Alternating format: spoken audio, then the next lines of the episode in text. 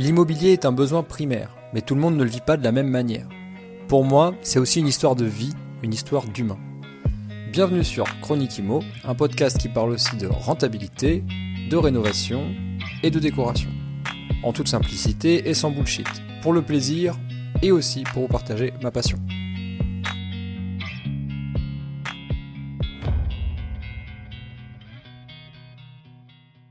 Salut à toi et bienvenue sur le premier épisode hors série, le premier du genre. L'idée de cet épisode, c'est euh, de répondre euh, tout simplement à tout ce qui se dit en ce moment sur le marché immobilier actuel euh, essayer de venir un petit peu décrypter ce qui s'est passé en 2022 et ce qui va se passer en 2023. On va essayer de préparer justement cette année 2023 dans cet épisode grâce aux informations que j'ai synthétisées et que je vais pouvoir euh, expliquer ici. Donc l'épisode n'a pas pour, pour objectif de, de, durer très longtemps et de, et de dire, euh, de, de donner une recette magique. J'ai ni la recette magique ni de baguette magique. Donc rien de tout ça. Euh, mais par contre, j'ai j'ai l'avantage d'avoir été très actif cette année. Donc je, je via mes partenaires et via euh, les retours que j'ai eus moi, bah, je vais être capable de, de te retranscrire ça et qui sait si ça se trouve à la fin de cet épisode, normalement tu auras tout euh, tu auras tout ce qu'il faut pour bien préparer 2023 et, euh, te lancer sur un nouveau projet peut-être d'achat voilà, en début d'année, je l'espère.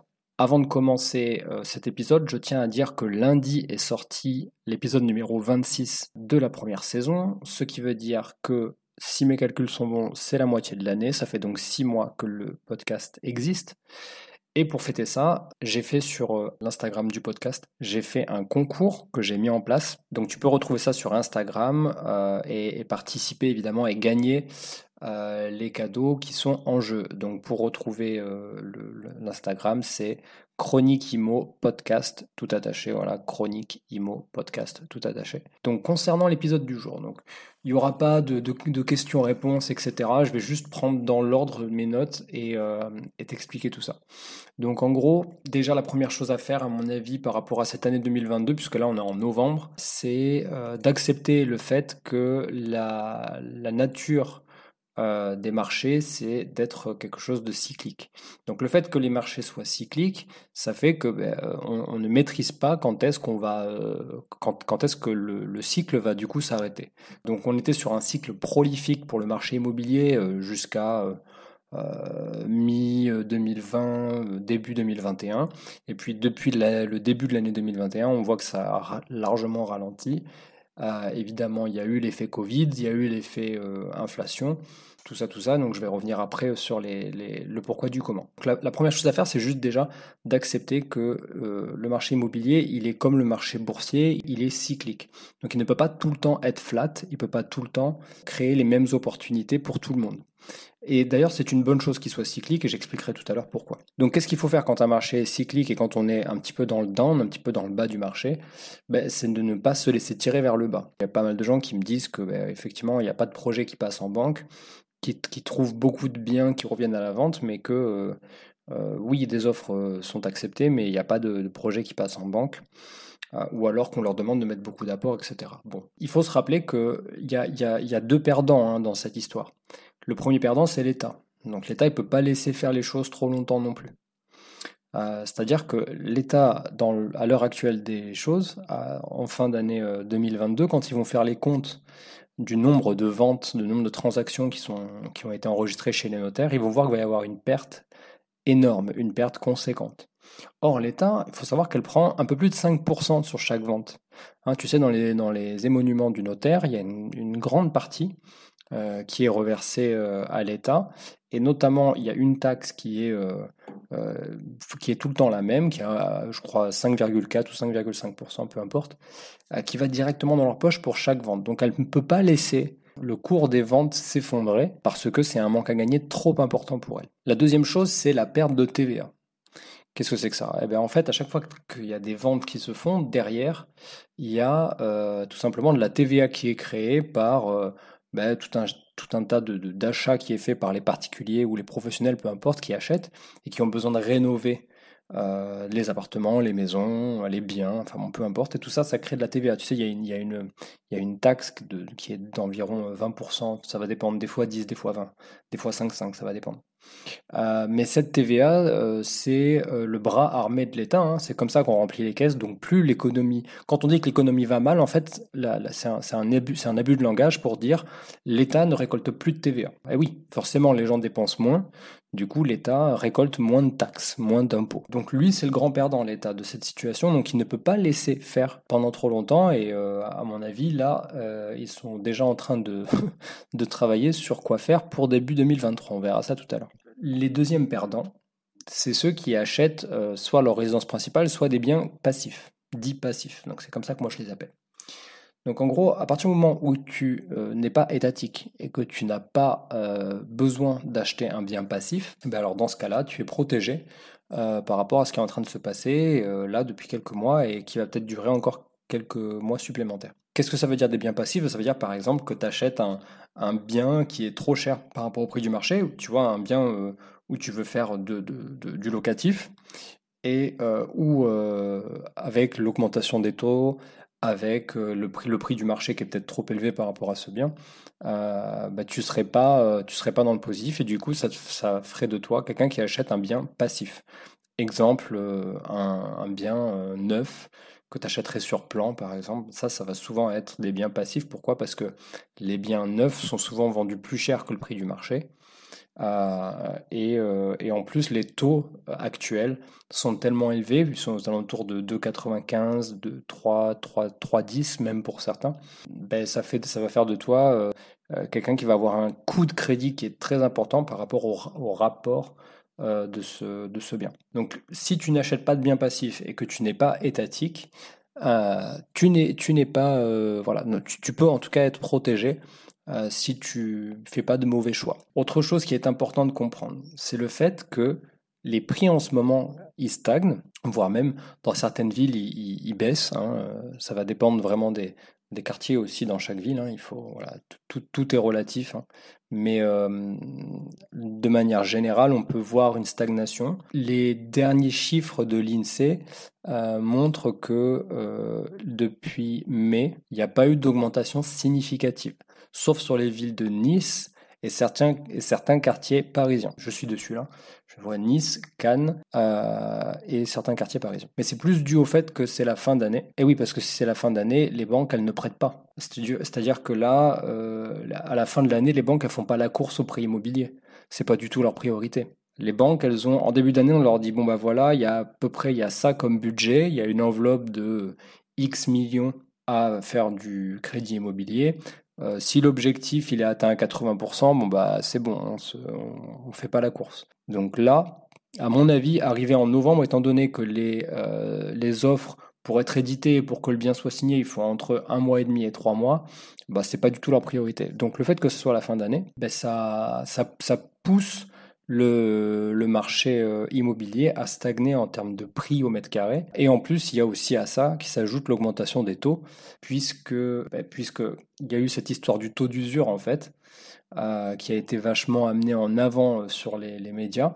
Et donc du coup, le, la conséquence de ce taux d'usure qui a, qui a beaucoup évolué, bah, c'est des taux qui augmentent. Donc quand en début d'année, en tout début d'année ou en fin 2021, on était à 1,5, 1,20, 1,25, euh, là, aujourd'hui, comme je te disais tout à l'heure, on est aux alentours de 2,90, euh, voire même 3%. J'ai vu passer une offre à 3,10 là. Donc c'est plus dû à ces deux facteurs-là, la, la, fin de l'année, donc du coup le manque de besoin de faire du crédit immobilier pour les banques, et euh, l'augmentation des taux chez elles, due aux recommandations du HCSF, qu'à une explosion de bulles ou un crack boursier comme on a pu l'entendre. Bon, voilà, il y a beaucoup, il y a beaucoup de, j'ai vu sur YouTube beaucoup de vidéos un peu putaclic euh, au niveau des, des titres, euh, comme quoi il y aurait un crack boursier, etc. Enfin les effets d'une explosion de bulles ou d'un crack boursier, comme on pourrait dire, c'est vraiment, c'est pas du tout ce qu'on est en train de vivre. Hein. Là, c'est une récession, mais c'est soft. Hein. Euh, je pense que ceux qui ont vécu des l'après l'après 2008 ou euh, fin des années 80, euh, il y a eu notamment un crack en 87. Euh, je pense que eux, ils ont, ils, ils, savent vraiment de quoi on parle. Quoi. Là, ça n'a rien à voir. C'est beaucoup plus soft. Hello, je me permets de couper cet épisode en plein milieu pour t'annoncer que j'ai ouvert un fil Telegram pour ceux qui se passionnent vraiment sur l'immobilier rentable. Ce groupe s'appelle Pensée Imo et il me permettra de partager des anecdotes quotidiennes, des astuces des photos et vidéos, et bien sûr de discuter avec toi en direct et de répondre aux questions de tout le monde dans le groupe. Pour rappel, le fil Telegram s'appelle Pensée IMO, donc P-E-N-S-E-R-I-M-M-O. Donc je te retrouve de l'autre côté dans le groupe et on retourne à notre épisode du jour. Donc il faut plutôt comprendre que la pression, elle est supportée sur les épaules des vendeurs. Donc c'est vraiment un marché qu'on pourrait dire d'acheteurs, puisqu'en ce moment la pression elle est sur les épaules des vendeurs. Les vendeurs ils doivent ben, forcément garder leurs biens puisqu'ils euh, signent des offres, ils acceptent des offres, mais les acquéreurs ils se font pas financer. Ou alors ils se font financer mais à des taux très élevés, du coup ils achètent des biens moins chers, ils achètent des, biens euh, peut-être plus petits, etc. Donc du coup les vendeurs ils doivent baisser leur, euh, prix s'ils veulent pouvoir être concurrentiels sur ce marché qui, bah, qui est en train de ralentir. Et surtout les professionnels du secteur, c'est eux aussi qui doivent supporter cette pression. Il faut savoir qu'il y a toute une économie derrière de gens qui souffrent euh, de, cette situation, à savoir euh, ben, les agents immobiliers, euh, peu importe qu'ils soient mandataires ou pas d'ailleurs, hein, n'importe quel type d'agent de, intermédiaire dans cette profession ben, souffre du manque de, liquidité du marché. Les courtiers immobiliers, alors eux, ils souffrent énormément. Hein. Il y en a, il y a beaucoup d'entreprises qui qui sont montées au créneau pardon, de l'État pour, euh, pour essayer de faire bouger les choses euh, dans le monde du, du, courtage de crédit. Ensuite, il y a les notaires, hein, évidemment, qui vont voir leur chiffre d'affaires aussi euh, baisser, puisque bah, s'il y a moins de ventes, bah, ils prennent moins de, de frais là-dessus. Et d'ailleurs, il y a des études notariées qui sont spécialisées là-dedans. Hein. Il y en a même qui ont un département immobilier qui est réservé, qui est propre à l'étude. Hein. Donc il y a les notaires euh, qui ne font que ça dans certaines études. Donc ça, ça fait partie des choses, à mon avis, euh, qui euh, des, chiffres d'affaires qui baissent drastiquement hein, auprès des études de notaires. Et évidemment, le marché qui est la conséquence de ça, c'est le, bâtiment. Donc tout le marché du bâtiment, il faut savoir que ceux qui font vivre les artisans, hein, c'est ceux qui achètent et qui rénovent. Pour une grande partie d'entre eux, euh, là, euh, étant donné qu'il y a eu moins de transactions, ben, il y a eu moins de rénovations. Donc du coup, euh, si tu t'es lancé en 2022 dans, l'artisanat, je sais pas, que tu es plombier ou que tu es électricien ou plaquiste, ben, à mon avis, tu n'as pas eu une super année parce que ben voilà, il y a eu moins de ventes et donc il y a eu moins de besoins. Un autre point important euh, à souligner, c'est le fait que 2022, étrangement, c'est une année record en termes de bénéfices pour les banques, puisque déjà dès le premier trimestre, les banques françaises avaient accumulé plus de 5 milliards de profits. Donc là, tu dois te dire, mais qu'est-ce que c'est que cette histoire? Comment elles ont fait? Bon, alors déjà, on ne crée pas du profit à l'instant T quand on est une banque, hein, donc c'est il y a une inertie qui est importante, donc c'est de l'argent qui provient des mois précédents, des mois de travail précédents et des, des, mesures qui avaient été prises en place avant. Alors déjà, il y a l'effet inflation euh, donc du coup, il y a l'État qui demande aux banques de se caler par rapport à, l'effet inflation. Et en plus, il y a l'augmentation des taux. Donc quand tu augmentes tes taux, que tu es une banque que tu passes de 1,5 à, euh, exemple, 3%, bah, c'est simple, sur un coût de crédit qui, par exemple, pouvait te coûter 20 000 euros ou 25 000 euros, allez, prenons 25 000 euros, bah, si tu passes de 1,5 à 3%, bah, tout de suite, le crédit, il au lieu de te rapporter 25 000 euros, c'était une banque qui te rapporte 50 000 euros. Tu fais x2. Donc le fait que l'inflation augmente et que les taux de manière générale euh, augmentent, ben, ça fait gagner plus d'argent aux banques. Et il y a aussi le fameux, euh, il y a, l'effet euh, prêt garanti par l'État. C'est tout ce qui avait été mis en place à partir du moment où le Covid avait un peu mis l'économie à l'arrêt. Et euh, pour euh, sauver les petites PME, les, enfin les TPE, les PME, d'ailleurs je crois qu'il n'y avait pas de limite de taille, n'importe quelle boîte euh, pouvait avoir un prêt garanti par l'État. Évidemment, ça a certainement été une bonne idée pour plein de boîtes, mais pour beaucoup de boîtes, c'était juste une bonne manière de faire de l'argent où la garantie n'était pas portée par leurs petites épaules d'entreprise, de, hein, de petites entreprises, mais plutôt par l'État. Donc euh, ces boîtes-là, pour celles qui ont, remboursé, bon, bah, tant mieux pour les banques. Pour celles qui n'ont pas pu rembourser, le prêt est garanti par l'État. Donc l'État envoie l'argent à la banque. Donc la banque se gave bien. Évidemment, la banque, elle n'a jamais fait autant de prêts que euh, pour les entreprises que pendant euh, le, Covid, hein. pendant tout premier confinement, quand ils ont parlé de ces prêts garantis par l'État, mon banquier n'était plus joignable au téléphone. Ça a été fini. À partir de ce moment-là, c'était que par mail et il répondait au bout de 10 jours, 10 jours 2 semaines. Tout simplement parce que la priorité des banques, c'était allez-y, on a l'État qui va payer dans tous les cas, donc faites des prêts, allez-y, faites-vous plaisir. Donc là, c'est euh, la bonne opération pour les banques parce que 2022, bah, c'était le moment où on commençait à, récolter les, les, fruits de ces prêts garantis par l'État. Et euh, en vue de cette guerre en Ukraine, là, euh, dont, dont, on nous a beaucoup euh, parlé en début d'année, puisque ça faisait la une de l'actualité, euh, bah, du coup, les mesures ont été prises dans les banques, dans les cinq banques principales, pour remplir les caisses. Donc en France, les banques, ce qu'elles font avec ce profit, c'est qu'au lieu de euh, le mettre en disponibilité sur les marchés de manière à créer du crédit et peut-être faire baisser les taux, elles préfèrent le garder euh, dans ses caisses, donc remplir les caisses. Pas les chiffres en tête, mais je l'ai lu à plusieurs reprises pour les cinq banques principales en France. Elles ont quasiment toutes, quasiment toutes, pardon, doublé le fonds de sécurité. Donc le fonds de sécurité, c'est ce qu'il y a dans les caisses des banques au cas où il se passe un problème. Euh, et euh, voilà. Donc, euh, donc la plupart ont doublé. Et ça, c'est important de le dire parce que ça a un effet. on parle de beaucoup d'argent. Hein, c'est des millions pour pas dire des milliards pour certaines. En faisant ça, ben, les banques, elles se protègent. Mais en même temps, elles ont une influence négative sur le marché parce que c'est pas de l'argent liquide, c'est pas de l'argent disponible. Donc les réactions en chaîne derrière, c'est l'augmentation des taux, euh, pour prêter de l'argent. Maintenant, il faut penser à l'année prochaine. Il faut penser à 2023. Et ce qu'il faut comprendre, c'est que les taux ne pourront pas rester aussi hauts. Moi, 3%, ça ne me choque pas. Hein. Parce que même à, ces niveaux-là, l'immobilier reste très rentable. C'est-à-dire que si tu achètes à 3%, bah déjà, euh, tu es déjà moins cher que l'inflation. Donc c'est pas très grave. Il suffit que tu achètes une affaire rentable, que tu achètes en dessous du marché, euh, et qu'en plus, ça soit du locatif, que ça soit du coup un bien qui produit de l'argent tous les mois, bon, bah alors là, il n'y a, pas de souci, tu vois. Donc, je faisais aussi cet épisode pour, pour rassurer, pour dire que c'est pas catastrophique. Donc il faut comprendre que même si les taux sont élevés, l'immobilier, il peut rester rentable. Ça va dépendre évidemment du prix d'acquisition au, mètre carré. évidemment, il faut s'attendre à un mouvement euh, au niveau de l'État pour, influer les banques sur le fait de rabaisser les, les, taux parce qu'il n'y a aucun intérêt à laisser les taux de, à ce prix-là. Puisque déjà qu'on a un problème de logement en France, les petits foyers n'arrivent pas à se loger et n'arrivent pas à emprunter déjà de manière normale. Donc là, à 3%, ils n'arriveront pas à acheter euh, pour leur première acquisition, donc les primo-accédants, pour, pour euh, leur foyer. Ensuite, en début d'année 2023, les prix ne pourront pas reprendre à la hausse directement. C'est-à-dire que c'est pas parce que là le marché euh, ralentit, il stagne euh, et, les prix n'augmentent plus euh, que dès que ça va repartir en début d'année, ce qui est important de dire, c'est juste que les prix ils vont pas augmenter d'un seul coup. Donc c'est pas parce que yes on est en début d'année, les banques ont besoin de faire du crédit que ça va repartir comme ça. En début d'année, il va y avoir l'inertie déjà de tous ces mois de stagnation, de toute cette morosité, et donc du coup ça va prendre un temps long pour que les prix recommencent à augmenter.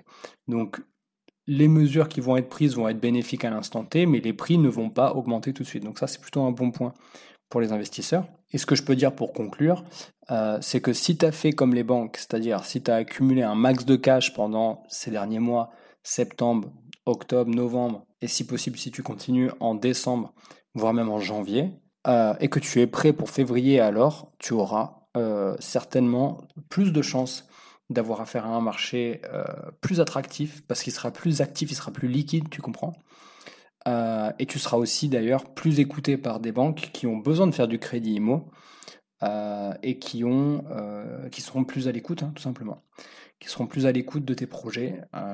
donc moi je pense que c'est une sorte de, comment on dit, reculer pour mieux sauter. C'est une période par contre qui est faite pour accumuler, donc moi je le conseille vraiment. Souvent on dit que l'argent, euh, ben, ça, ouvre des portes, donc là ça va être vraiment le, moment de montrer que c'est la vérité, hein. donc accumule de l'argent. Voilà, tout cet effort d'épargne que tu fais, continue, voire même renforce-le, et en début d'année, euh, premier trimestre 2023, si jamais les prévisions sont euh, validées, à mon avis, il y aura plus d'opportunités sur le marché IMO. Mais là, à mon avis, il est bouché pour cette fin d'année. Donc il y a des, euh, il y a des coups à faire. Hein. Je ne suis pas du tout en train de dire que c'est mort et que on peut aller se coucher, se rendormir et se réveiller en, en janvier ou en février, c'est pas du tout ça. Voilà, on en a terminé avec ce hors-série, c'était vraiment juste pour faire un point sur le marché actuel cette fin d'année 2022 et préparer 2023. Euh, et euh, quant à moi, ben, je te dis euh, rendez-vous lundi pour une chronique tout à fait normale, tout à fait classique. Salut